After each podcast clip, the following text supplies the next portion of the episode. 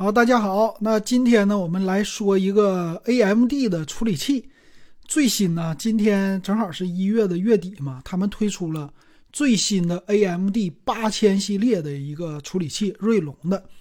那这次的处理器呢，算是叫重大升级。哎，他们说最主要的加入了一个 AI，AI 的加持，它非常像咱们手机的处理器，其中是 NPU。我们说以前 CPU、GPU。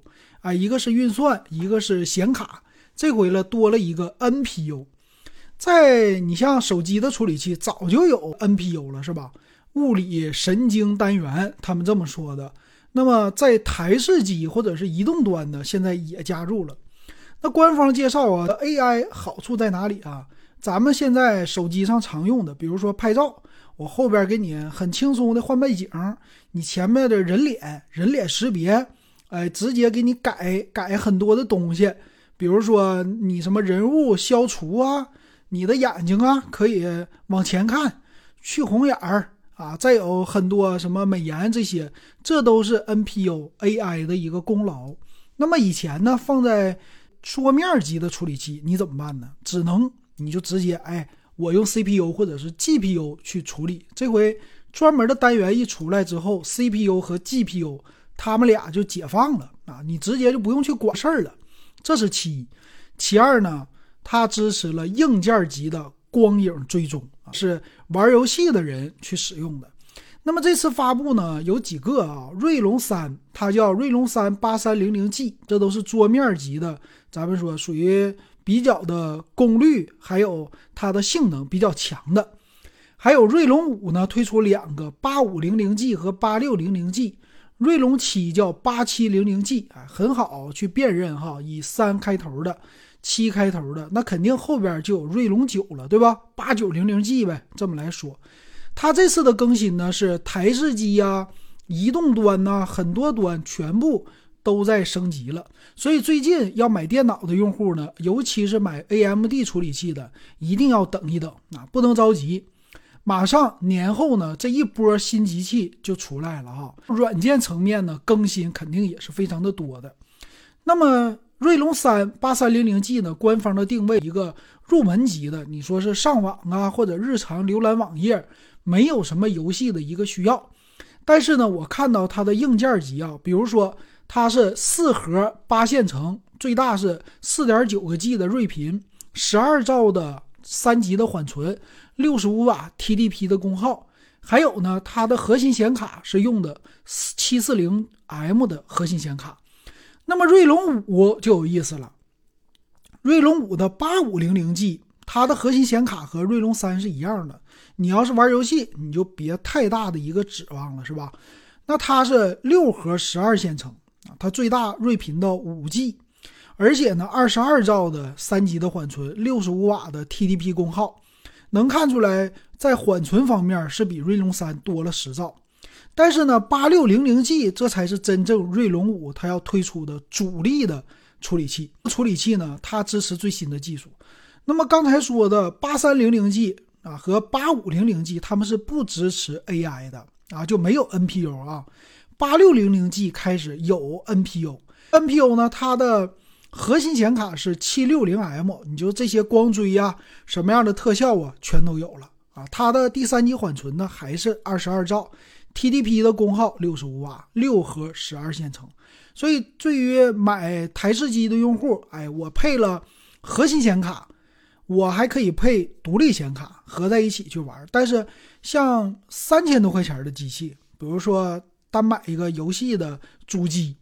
之前的十三代的就酷睿和十四代的酷睿的 i 五那种机器卖到三千多块钱，你如果在价位，我直接配了八六零零 G，你带的核心显卡就已经顶上当年的吧一零六零了，是吧？二零六零或者是二零，应该是二零六零这种的，不太差，肯定不比一零六零差。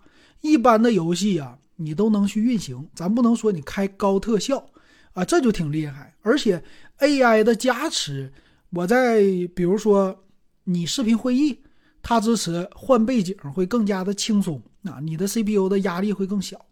锐龙七呢，八七零零 G，它是八核十六线程，最大睿频五点一 G，缓存呢增加两兆，二十四兆的缓存，六十五瓦的 TDP，功耗没有上去。核心显卡升级了，七八零 M，七八零 M 也是非常的牛的啊。那你还是，但是价格肯定就是贵了一千了，对吧？然后再高的，它就是锐龙九了啊，八九四五 HS 啊，这个就是更高级别的了。那里边的它的处理器啊。它的这个核心显卡呀，都是有增加的。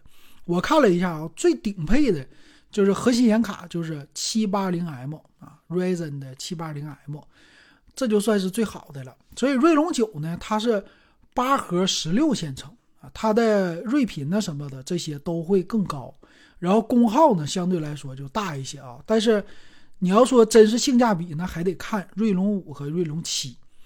所以现在呢，但是有人说了，它的支持内存多大呀？内存还是 DDR5 的，没有再高级别的这个内存的技术了。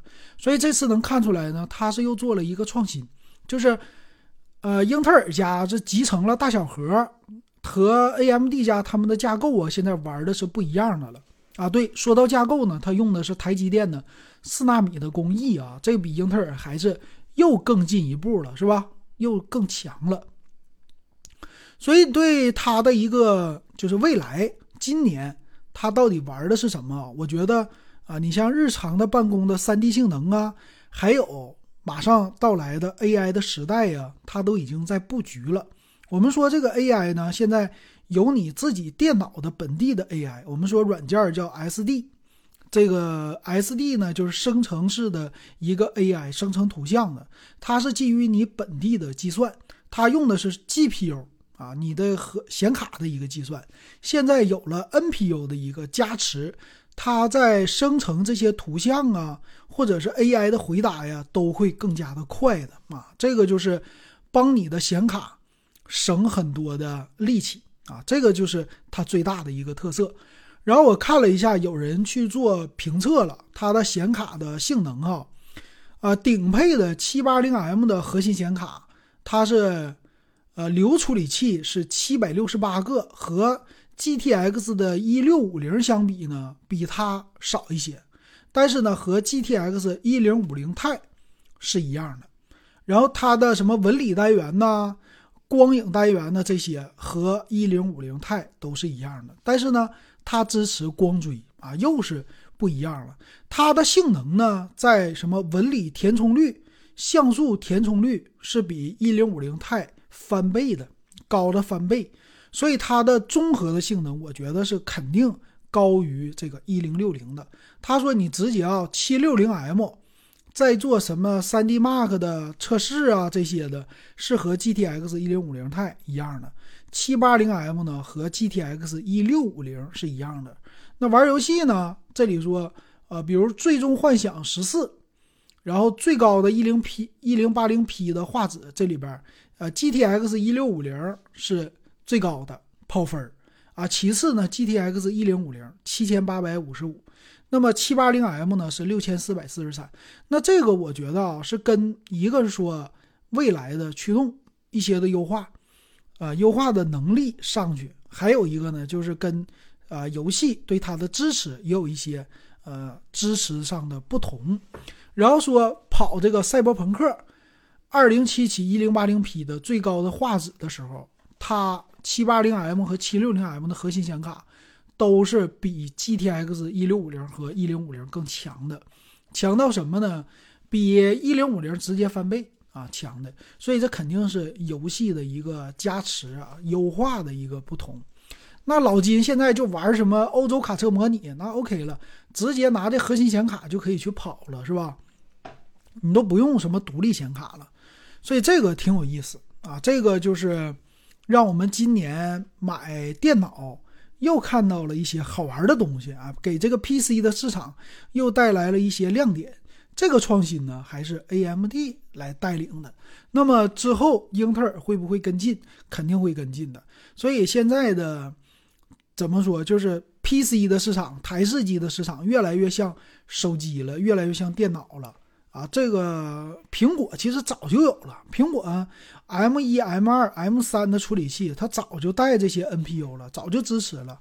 只不过说叉八六的架构现在 AMD 和英特尔还在保留，但是性能方面呢，其实苹果我感觉它的应用性啊，就是推广的那种大众普及性并没有那么高，但是你说领先性，苹果系统。还有苹果的处理器，它还是有一定的领先性的啊！它最起码提出来自己的不同的架构了。